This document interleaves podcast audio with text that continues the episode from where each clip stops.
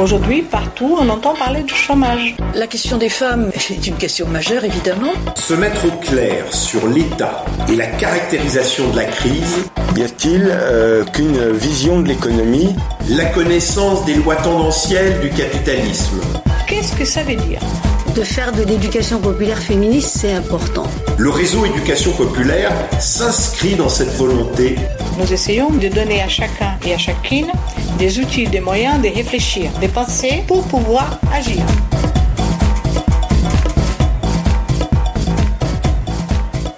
Alors euh, Bernard, je vais vous mettre tout de suite dans l'ambiance, mais de toute façon vous aimez ça, sinon vous ne viendrez pas débattre à notre micro. Puis je me permets de vous demander une définition de la laïcité, Bernard. Oui, tout à fait. Euh, en fait, la laïcité, on peut la définir avec quatre items. Premier item, la, la, laïcité assure la liberté de conscience. Deuxièmement, cette liberté, elle est pour tout le monde, donc il y a un principe d'universalité sur euh, cette liberté de conscience. Troisième item, étant donné que la laïcité est en fait un principe d'organisation sociale et politique, ce n'est pas une valeur, ce n'est pas une opinion. Euh, la laïcité, elle procède d'une séparation entre deux sphères. D'une part, d'un côté, la sphère de l'autorité politique et la sphère de constitution des libertés, c'est-à-dire école, services publics, protection sociale, et de l'autre côté ce qu'on appelle la société civile. Dans la société civile, c'est-à-dire tout ce qui relève de l'intime, tout ce qui relève du privé, la rue, la plage, il ne peut pas y avoir d'interdiction de signes religieux au nom de la laïcité. Ah ça c'est important parce que là effectivement vous allez à contre-courant euh, d'un certain débat qui aujourd'hui existe sur les ondes en disant qu'à partir du moment où on est dans un pays laïque, il ne doit plus y avoir de signes religieux. Ah non non pas du tout, pas du tout. Alors je termine la définition. Quatrième item, c'est celui que le lien politique que nous avons tous ensemble, il ne demande pas de lien religieux préalable. C'est-à-dire qu'on peut se lier avec quelqu'un pour les affaires de la cité, sans qu'il y ait de lien religieux préalable entre les citoyens. Voilà, ces quatre items définissent euh, en fait la laïcité. Mais voyez, cette définition, c'est en fait la définition historique. Et ce qui se passe, c'est qu'en fait, euh, il y a 50 ans, 100 ans, 150 ans, tout le monde avait la même définition. Par exemple, au moment de la, loi de 1905, le pape et Jean Jaurès avaient la même définition de la laïcité. Simplement, le pape était contre et Jean Jaurès était pour. Mais il n'y avait pas de problème. Aujourd'hui, on est dans un, dans un moment où personne n'ose dire qu'il est contre la laïcité. Donc tout le monde est laïque. Et bien évidemment, ce n'est pas vrai. Et alors aujourd'hui, par rapport à la définition que je viens de vous donner, eh bien il y a trois grandes dérives de la laïcité. La première, je l'appelle la laïcité usurpée, c'est celle en général de l'extrême droite, qui en fait essaye d'utiliser le mot laïcité contre une ethnie ou une religion. Hier les juifs, ou les Arabes, aujourd'hui les musulmans. Alors qu'en fait, la laïcité, elle définit des règles pour tous, mais elle ne procède pas d'une critique particulière pour un groupe donné. Donc là, c'est une laïcité usurpée, euh, de l'extrême droite notamment. Il y a également une deuxième dérive, donc la laïcité d'imposture, ou laïcité adjectivée qu'on trouve plutôt à gauche et à l'extrême gauche, c'est ceux en fait qui ont, allez, je vais aller à l'essentiel, ils ont abandonné la lutte des classes et ils ils n'intègrent que la lutte des races. Voilà. Et donc, ce qu'ils font, c'est qu'ils disent telle religion, les gens sont plus pauvres, donc on va, soutenir cette religion-là. Telle religion est une religion des riches, et donc cela on les soutient pas. Bon, en réalité, la laïcité, elle n'a rien à voir avec ce type de raisonnement, puisque c'est un principe d'organisation sociale pour que y ait le plus haut niveau de liberté pour tout le monde. Et puis il y a un euh, une troisième dérive de la laïcité. En général, cette dérive, on la trouve plutôt chez les partis gouvernementaux néolibéraux, donc plutôt chez les, socialistes ou LR ou, Macron. C'est-à-dire que c'est une dérive néoconcordataire. C'est-à-dire que cette dérive, elle vise à ce que l'État s'occupe des cultes religieux. Par exemple, quand vous avez un ministre qui dit Je vais construire l'islam de France. Moi, je lui réponds De quoi je me mêle? Parce que ce qui est la laïcité, je parle au point de vue de l'idée, c'était la célèbre formule de Victor Hugo le 15 janvier 1850 Je veux l'État chez lui, l'Église chez elle. C'est-à-dire, l'Église n'a pas à s'immiscer dans les affaires de l'État, mais l'État n'est pas là pour, euh, pour diriger le culte. Voilà. Et donc on a ces trois dérives-là. Et donc euh, nous sommes actuellement en difficulté. En difficulté pourquoi? Parce que, en fait, pour, euh, pour tous les révolutionnaires ou pour, ou pour toute la gauche, la laïcité, elle était absolument nécessaire c'était un outil de la souveraineté.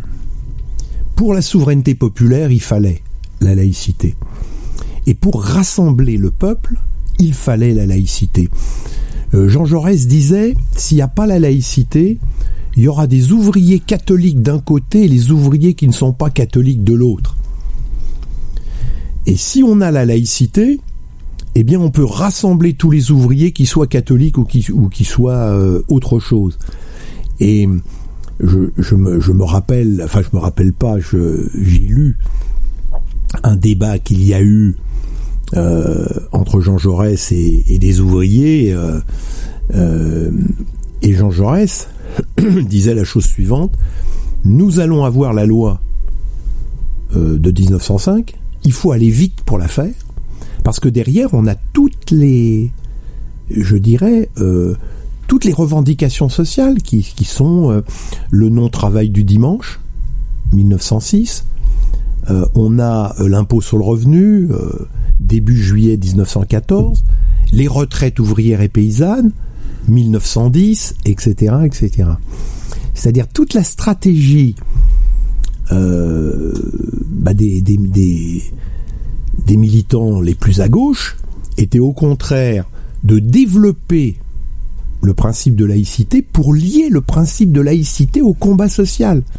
Et ça permettait d'unifier le, peuple. Aujourd'hui, les atteintes à la laïcité, en fait, divisent le peuple.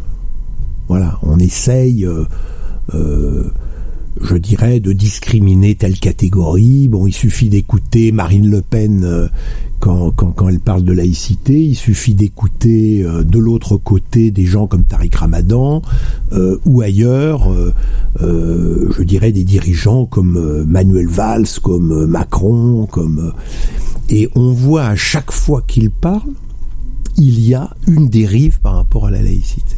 Voilà. Une des trois dérives que que vous avez cité, que vous avez évoqué. Mais euh, alors vous euh, vous prenez comme euh, repère, enfin en tout cas vous, vous annoncez comme un des repères la loi de 1905. On va y revenir. Et puis bon des, des déclarations qui s'en sont suivies et notamment et notamment Jean Jaurès. Mais je crois savoir que la laïcité a pris corps pour la première fois pendant la Révolution française, puisque l'abolition de l'Ancien Régime en août 1789 s'est accompagnée de la fin des privilèges ecclésiastiques et l'affirmation de principes universels, dont la liberté de conscience. Donc en fait, la laïcité, elle remonte à loin.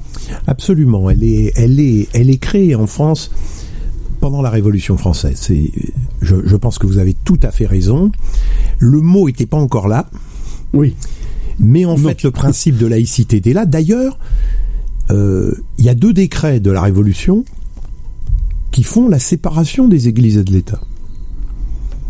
C'est ensuite Napoléon Ier qui a abrogé la séparation de l'Église et de l'État, qui avait été euh, décrétée par la, par la Révolution. Ensuite, la Commune de Paris, elle a décrété la séparation des Églises et de l'État. Bon, elle a été massacrée, donc En 1871. hein. Absolument, 1871. Et puis bon, la, la dernière fois, c'était la bonne, c'est-à-dire le 9 décembre euh, 1905. Voilà, où là, on est vraiment euh, la séparation des églises et de l'État. C'était considéré comme un des piliers de l'institution laïque. hein, ça, voilà. Oui, absolument, absolument. Il y Et pourtant, l'histoire, euh, on va y revenir, euh, recèle beaucoup d'autres repères antérieurs. Donc en fait, on s'aperçoit que c'est une idée qui cheminait déjà dans les, dans les esprits. mais bien sûr, il y a, il y a bien évidemment toute une histoire. On pourrait remonter au XVIIe siècle, c'est-à-dire à la première révolution anglaise au XVIIe siècle, où il y a la création en de la tolérance. À ce moment-là, euh, Locke, qui est un philosophe libéral anglais, m'a dit euh, en fait euh, on peut être moral en étant catholique et on peut être moral en étant protestant, ce qui était une avancée considérable parce que chacun des deux des deux religions estimait que l'autre n'était pas moral, Oui. bien évidemment. Puis ensuite, il y a eu un philosophe français qui s'appelait Pierre Bell, euh, qui lui a dit mais euh, on peut être moral en étant catholique, on peut être moral en étant protestant, mais on peut être moral en étant agnostique et athée. Donc il y avait donc une, une augmentation. Et puis la Révolution française arrive derrière, et elle, elle prône la laïcité, c'est-à-dire euh, un principe d'organisation sociale. C'est ça le, le, le problème. J'insiste bien sur le fait que la laïcité est un principe d'organisation sociale c'est essentiel. oui. Parce que on peut être athée et laïque, mais on peut être athée et anti-laïque. On peut être croyant et laïque, et on peut être croyant et anti-laïque. En fait, la laïcité, elle ne présage pas de, de, de, la, de, la, de la conception philosophique. Ça, c'est essentiel, Bernard, parce que justement, la plupart de ceux qui, euh, euh, je dirais, euh, entretiennent les dérives dont vous avez parlé tout à l'heure, mélangent ou séparent les deux ou opposent les deux. Absolument. Donc, soit je suis laïque, enfin, bon, on peut le dire, on est dans une radio qui a des choix ici. Manuel Valls, par exemple, on se rappelle de son intervention là-dessus, qui opposait la religion et la laïcité. Un ministre de la République. Bien sûr. Voilà. Ça, ministre de la République qui est censé s'imprégner des lois qui ont fait la République et de personnages dont on va te parler tout à l'heure, Édouard Vaillant, Jules Ferry, euh, Paul Bert, etc. Bon. Bien sûr. Et euh, donc je reprends peut-être quelques repères historiques, parce que je crois que c'est par les repères historiques qu'on comprend comment l'idée a progressé et comment elle s'est euh, construite. Euh, L'idée philosophique et politique de la laïcité, je crois, est apparue en Europe au XVIIIe siècle, le fameux siècle des Lumières, avec la philosophie des Lumières. En fait, cette philosophie va initier l'idée d'égalité, va faire germer les droits de l'homme, développer la tolérance, pour parvenir à la liberté de conscience et lutter contre l'obscurantisme. Et je crois, Bernard, émettre le vœu d'opérer une distinction entre l'Église catholique et l'État. Donc on est dans une étape importante. Bien sûr. Et ensuite, euh, donc on arrive en 1792 et donc euh, Condorcet qui présente à la Convention un plan d'organisation de l'instruction publique. Voilà. Il tient ainsi à bannir de l'école toute doctrine politique, toute autorité religieuse et tout dogme intellectuel ou pédagogique. Est-ce qu'on est dans le débat là sur euh, Ah sur oui, oui. euh, l'école et la laïcité? Ah oui, absolument, absolument. C'est c'est d'ailleurs les, cinq mémoires sur l'instruction publique de Condorcet ont été un problème central, euh, je dirais, de la Révolution française. Euh, soustraire euh, l'école, je dirais à la, direction de l'Église catholique a été un combat laïque qui a duré plusieurs siècles. Voilà. Alors, euh, on est en 1871, et donc la Commune de Paris, on en a parlé, prend des mesures importantes. Le terme apparaît, je crois, pour la première fois le 11 novembre 1871 dans le journal La Patrie. Des mesures dont certaines seront reprises par le gouvernement de la Troisième République. Et le 2 avril, la commune décrète la séparation de l'Église catholique et de l'État, la suppression du budget des cultes et la sécularisation des biens des congrégations religieuses. Est-ce qu'aujourd'hui on peut imaginer qu'il faille euh, peut-être euh, revenir à ce genre de mesures, Bernard? Oui, bien sûr, bien sûr, parce qu'en réalité, aujourd'hui, euh, la séparation des églises et de l'État, elle, elle, elle n'est pas totale, même aujourd'hui au XXIe siècle. C'est-à-dire? Bah, par exemple, il y a des tas d'exemples. par exemple, sur 101 départements français, bah, vous avez 5 départements où la loi de 1905 ne s'applique pas. Je les nomme. Les, deux départements alsaciens, Haut-Rhin, Bas-Rhin, le département de la Moselle, le département de la Guyane et le département de Mayotte. Voilà en fait cinq départements où euh, la loi de 1905 ne s'applique pas. Donc on ne peut pas dire aujourd'hui que la séparation des églises et de l'État, elle est totale. Elle existe, euh, eh bien, dans sur les 101 départements, voilà, il y en a 5 euh, où ça n'existe pas. Donc voilà, c'est 96 départements, ça fonctionne euh, de ce point de vue-là. Et puis deuxièmement, il faut savoir que le mouvement réformateur néolibéral qui fonctionne depuis plusieurs décennies maintenant, en fait, a entraîné petit à petit des remises en cause de la laïcité. Par exemple, euh, on peut on peut montrer qu'il y a de de plus en plus de constructions d'églises et même de cathédrales catholiques financées sur l'argent public. Je donne la dernière construction de la cathédrale de Créteil, donc cathédrale catholique, a été financée sur fonds publics. Et donc, on voit là petit à petit une remise en cause de la laïcité. C'est-à-dire que qu'est-ce qu'on voit? On voit en même temps une remise en cause des conquis sociaux et en même temps une remise en cause, je dirais, des conquis laïques. C'est pour cela que je pense qu'il faut lier le combat laïque et le combat social. Parce que toutes les grandes avancées euh, sociales et politiques, elles ont été liées à la liaison du combat laïque et du combat social. Et tous les reculs, eh bien ça recule en même temps ou ça avance en même temps.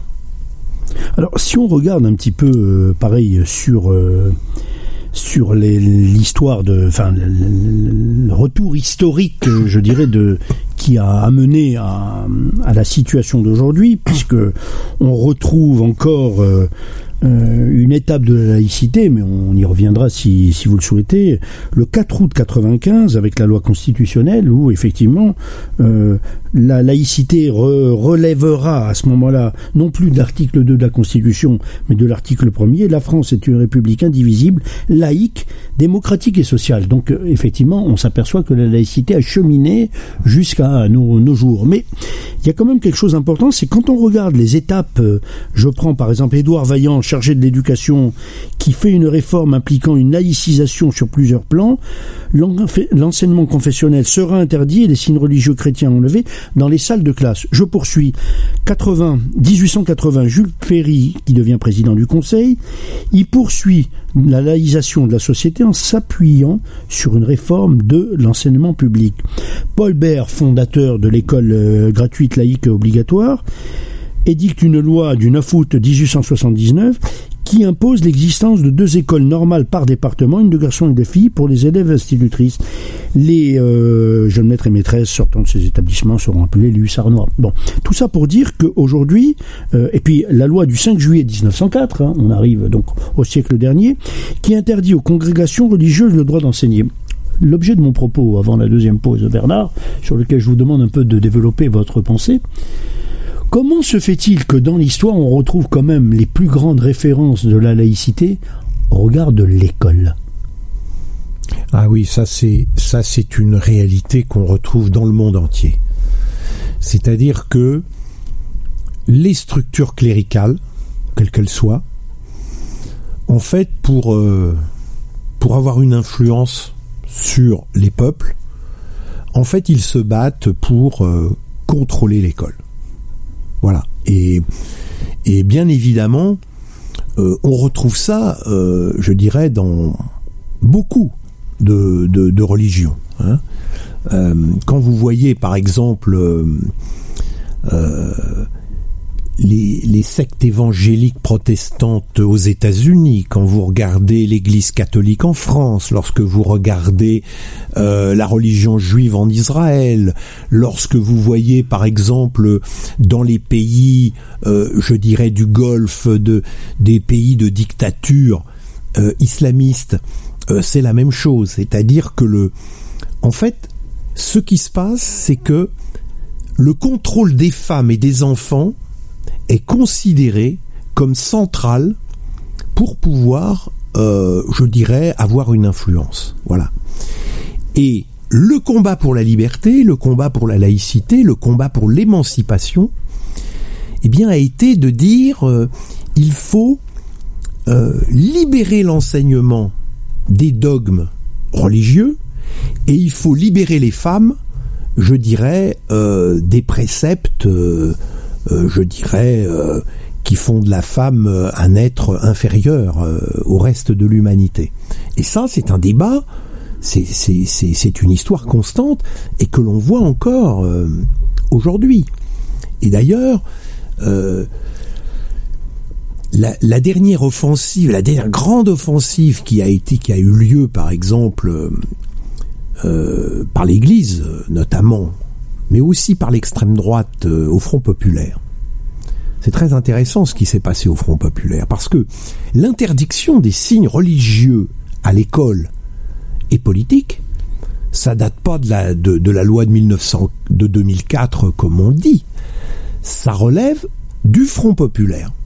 C'est-à-dire les trois circulaires de Jean Zay, ministre du Front populaire, euh, 1er, 1er juillet 1936, 31 décembre 1936, 15 mai 1937, eh bien, ont interdit les signes religieux et les signes politiques, tout simplement parce qu'à un moment donné, il y a d'abord eu une offensive de l'extrême droite. Donc tous les enfants d'extrême droite, ils arrivaient avec des signes fascistes à l'école. Et Ouais, on puis- était dans l'époque des croix de feu. euh, Voilà, et, voilà, et autres, voilà. euh, et autres mouvements euh, Et donc forcément, extrémistes. voilà. Et, et donc les socialistes et les communistes ont fait pareil. Les gens de l'Église, bah, ils arrivaient aussi avec des grandes croix. Bon, le gouvernement a dit on interdit les signes religieux et politiques. Et d'ailleurs, euh, voilà. Et d'ailleurs, la laïcité en France, elle est la traduction juridique de la laïcité. Elle est sur les quatre textes, c'est-à-dire la loi de 1905 d'une part et les trois circulaires de Jean Zay.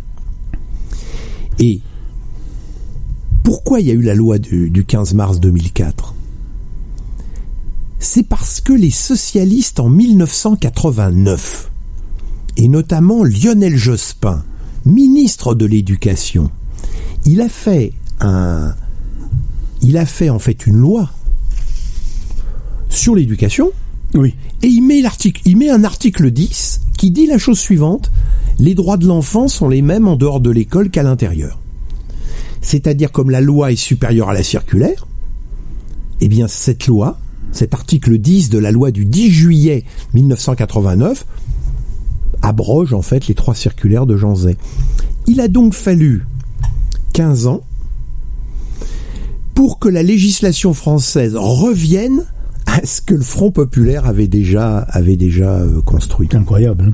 Non, c'est incroyable. C'est pour ça que vous voyez la la bataille, elle est elle est elle est très très forte. Je, je vais vous donner encore un, un- un autre exemple. C'est le financement des écoles.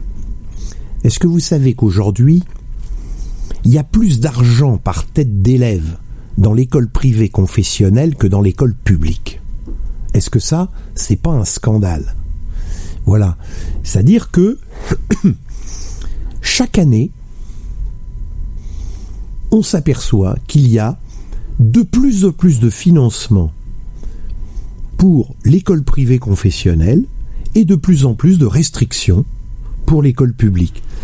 La dernière, en fait, euh, entorse de ce point de vue, mais il y en a eu plein, elle a été faite par, notre gouvernement euh, Philippe, le gouvernement actuel, en décembre dernier. Ce gouvernement a décidé de supprimer 10 millions de budget à l'école publique pour le donner à l'école privée confessionnelle. Et ça, ça passe comme une lettre à la poste. Voilà. C'est-à-dire qu'en fait, l'école, c'est comme le corps des femmes, c'est un champ de bataille pour défendre la liberté, l'émancipation face à ceux qui veulent embrigader. Et pourtant, euh, bon, on va faire notre pause, mais et pourtant, euh, dans les euh, mots d'ordre du 8 mars, donc qui avait lieu donc hier, on retrouve pas ces questions-là. On est beaucoup plus aujourd'hui sur le droit d'expression, le droit au travail.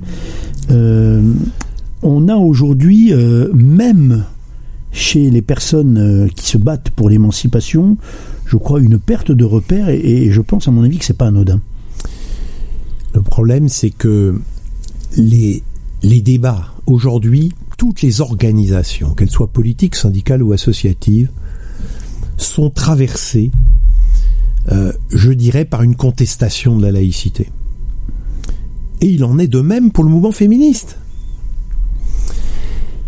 Et donc, dans toutes les organisations, qu'elles soient politiques, syndicales ou associatives, on peut, on, on pourrait prendre chaque organisation et, et- et montrer cela. Bon, mais ce serait trop long parce que là, il faut plusieurs heures de. Ça sera l'objet d'une autre émission, Bernard.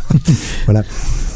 Et donc, il y a cette idée qui, qui vient, c'est que à partir du moment où il y a un désaccord, y compris sur quelque chose de fondamental pour l'émancipation, eh bien, il y a aujourd'hui des militants qui disent bon, ben, on n'en parle pas. C'est-à-dire qu'on ne parle que des choses où on est tous d'accord. Et ça, c'est à mon avis une des raisons de la désaffection des couches populaires au soutien de la gauche sur le plan électoral. Je cite un autre exemple, ce qui va nous permettre une transition, Bernard, importante, je crois, sur un- une question qu'attendent les auditeurs. Je cite ce qui s'est passé. Le co- collège Louise Michel d'Étain, une ville de la Meuse, a fêté donc euh, l'année dernière la journée de la laïcité pour la seconde fois. Et depuis le mois de septembre, un groupe d'une vingtaine de collégiens volontaires, de la sixième à la, à la troisième, ce groupe a travaillé sur le projet d'une chanson dont voici le texte. Voilà, c'est pas très long, je me permets de le lire. Et la France, en ce 7 janvier de l'an 2015, la France fut frappée en plein cœur, et la France, attristée, a pleuré pour Charlie, et la France a battu les pavés de Paris pour célébrer l'amour de la liberté. Dans ces rues, elle s'est rassemblée pour chanter ses valeurs avec force et fierté, pour chanter et faire vivre la laïcité. Le texte continue. Puis ce vendredi 13 s'est transformé en vendredi noir.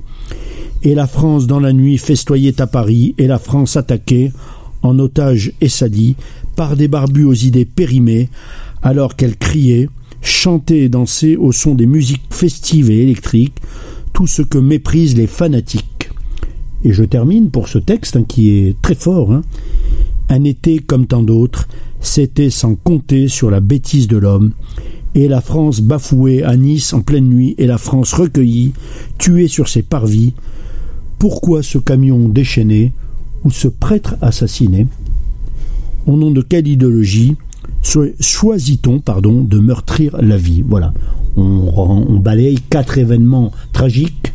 Euh, donc euh, Charlie, euh, le Bataclan, le camion de Nice et puis le prêtre de donc de Seine-Maritime égorgé Saint-Étienne du Rouvray. de Saint-Étienne du Rouvray. Bernard là-dessus, ça interpelle parce que aujourd'hui, y a-t-il un fanatisme religieux et je vous laisserai euh, peut-être donner les qualificatifs qui s'oppose aujourd'hui à cet idéal dont nous parlons euh, ce soir. Alors d'abord, euh, je dirais qu'historiquement, tous les intégrismes religieux, quels qu'ils soient, s'opposent en fait au mouvement général de l'émancipation.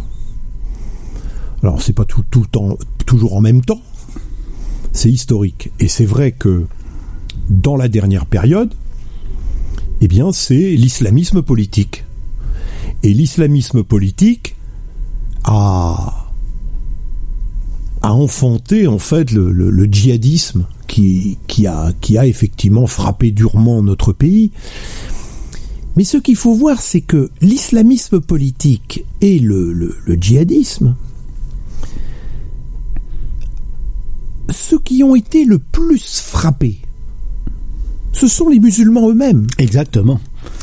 Parce que, en réalité, regardez un petit peu si on fait euh, un flashback sur l'histoire. 1965, en Indonésie. Un million de morts. Qui sont, quels sont, c'est le, c'est le pays euh, musulman le, le plus important de la planète. C'est hein. le premier pays musulman au monde. oui. Et qu'est-ce qui s'est passé?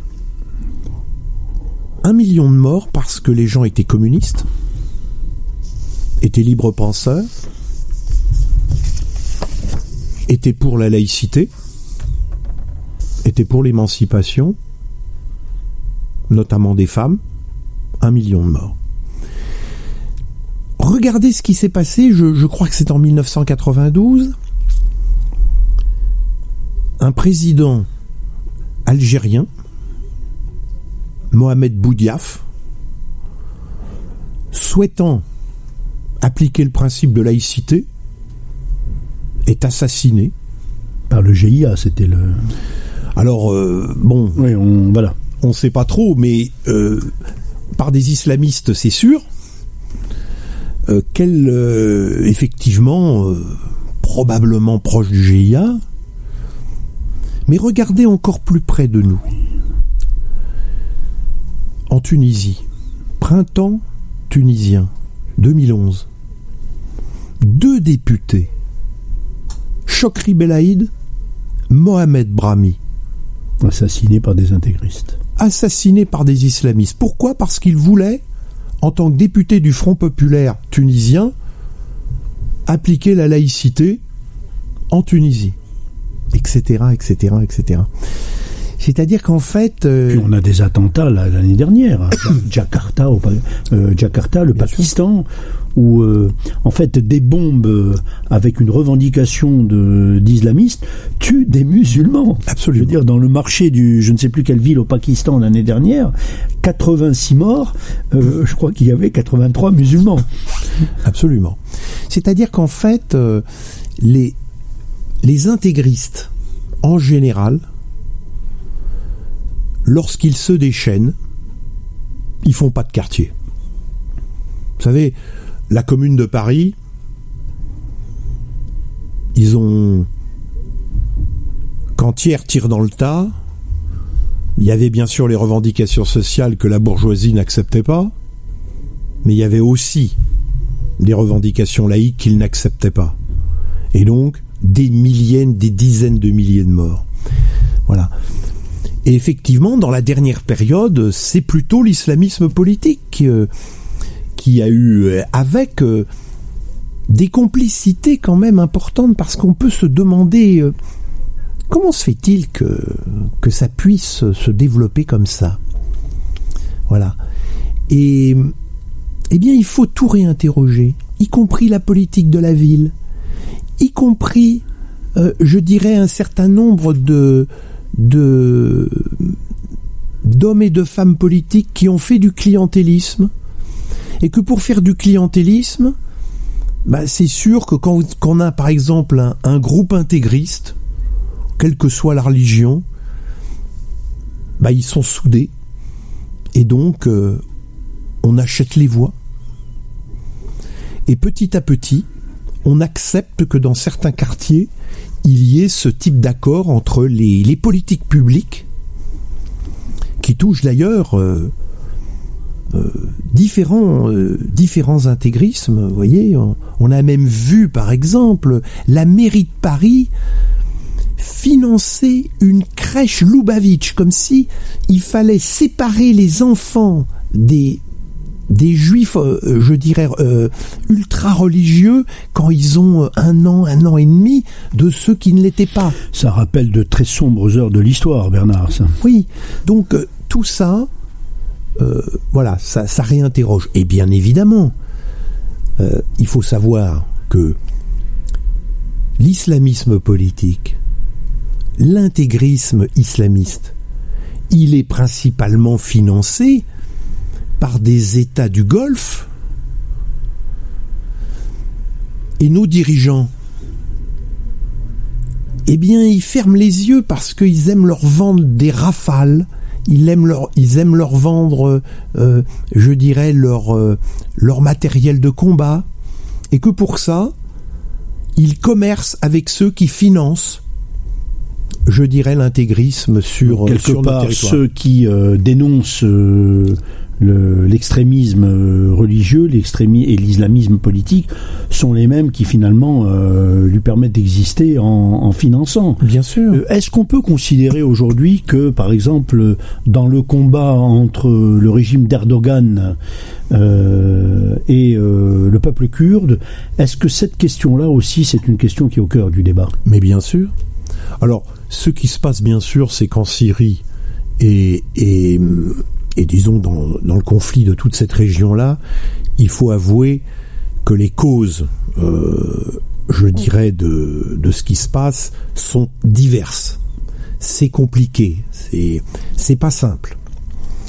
Parce qu'il y a des causes géopolitiques, il y a des causes euh, euh, pétrolières, il y a des causes gazières, mais il y a aussi la laïcité. Ce qui se passe par exemple aujourd'hui, euh, par exemple, pour combattre Daesh en Syrie, les forces qui ont mis le plus d'entrain à combattre Daesh, ce sont les Kurdes du Rojava. Et sur les partis libérés, ils ont installé un régime avec la liberté des femmes, avec, euh, je dirais, ils vont vers le principe de laïcité. Et qu'est-ce que l'on voit récemment?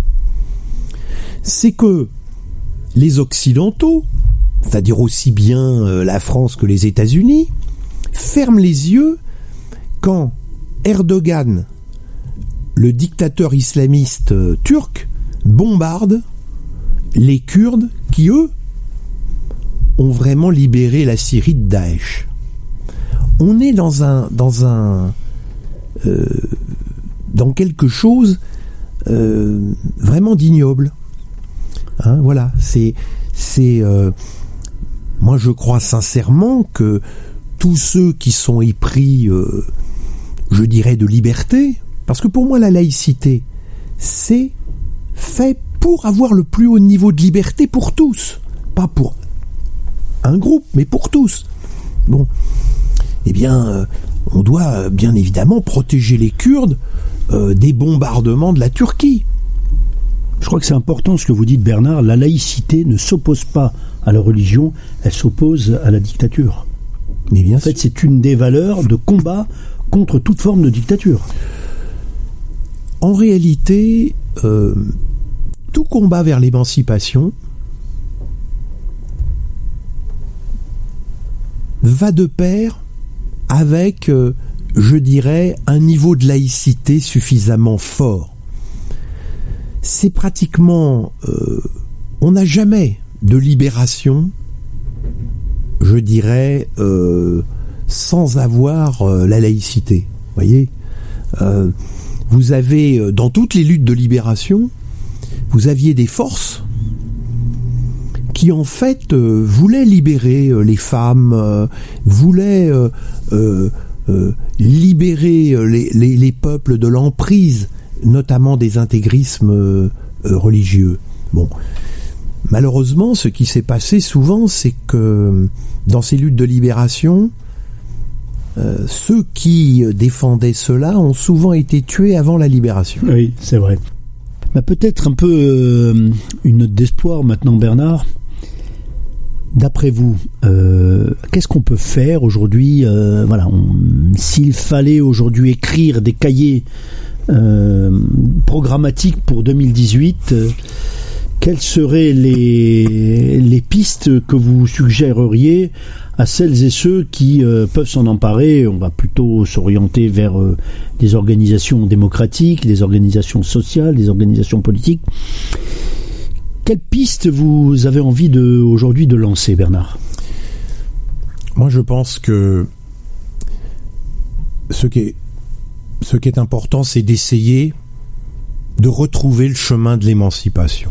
Voilà, c'est ça, c'est ça à mon avis qu'il faut réfléchir. Pour retrouver le schéma de l'émancipation, le chemin de l'émancipation, il y a toute une série de conditions. Mais par rapport euh, à la laïcité, il y a une condition qui me paraît indispensable. C'est de lier le combat laïque et le combat social. C'est-à-dire que aujourd'hui, beaucoup de gens parlent de la laïcité, comme si la laïcité était quelque chose, euh, je dirais, séparé de la vie. Non. En fait, toutes les avancées laïques ont été faites à des moments où il y a eu des avancées sociales et politiques.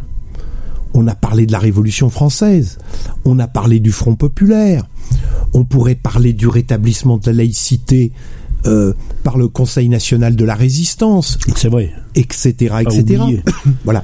Donc, et hum, ce qui se passe aujourd'hui, c'est qu'on fait comme si, et disons que les gouvernements, euh, ce gouvernement-là et les gouvernements qui ont précédé ont fait comme si la laïcité était séparée. En réalité, pour retrouver l'émancipation, eh bien, il faut lier le combat laïque et le combat social. De ce point de vue-là, euh, j'étais l'un des co-initiateurs du- d'un appel qui est passé euh, le, le 15 décembre dernier, euh, aussi bien dans Marianne que dans le journal électronique Respublica, et qui fait un appel, je dirais, pour lier le combat laïque et le combat social et de critiquer les trois dérives de la laïcité que l'on connaît aujourd'hui.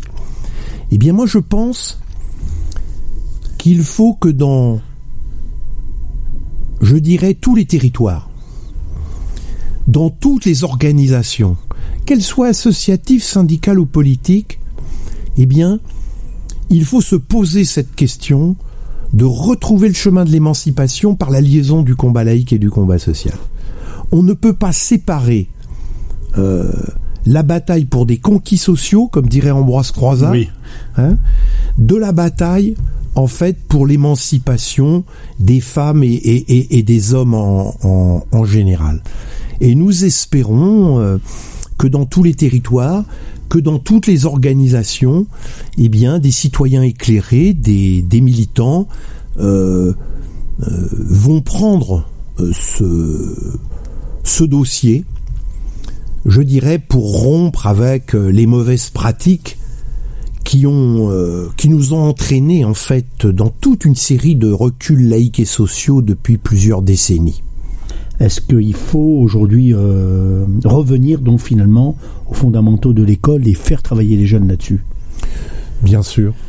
C'est-à-dire que pour le républicain social que je suis, euh, pour euh, et mais également pour tous ceux qui ont qui ont combattu pour l'émancipation, quelquefois au péril de leur vie, l'école c'est la pierre angulaire.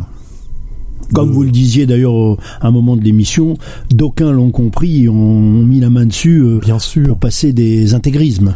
Tout à fait, c'est-à-dire que euh, libérer euh, l'école euh, des dogmes et de l'influence, je dirais, de tous les dogmes extérieurs qui existent, pas seulement les dogmes religieux, y compris tout, toute une série d'idées. euh, Oui, les dogmes économiques notamment, Bien sur sûr. la réussite euh, à tout prix, euh, Mais etc. exactement, exactement. Et bien évidemment, l'école est, est- est- est aujourd'hui centrale. Hein, on- D'ailleurs, on le voit à chaque fois qu'il y a la moindre réforme.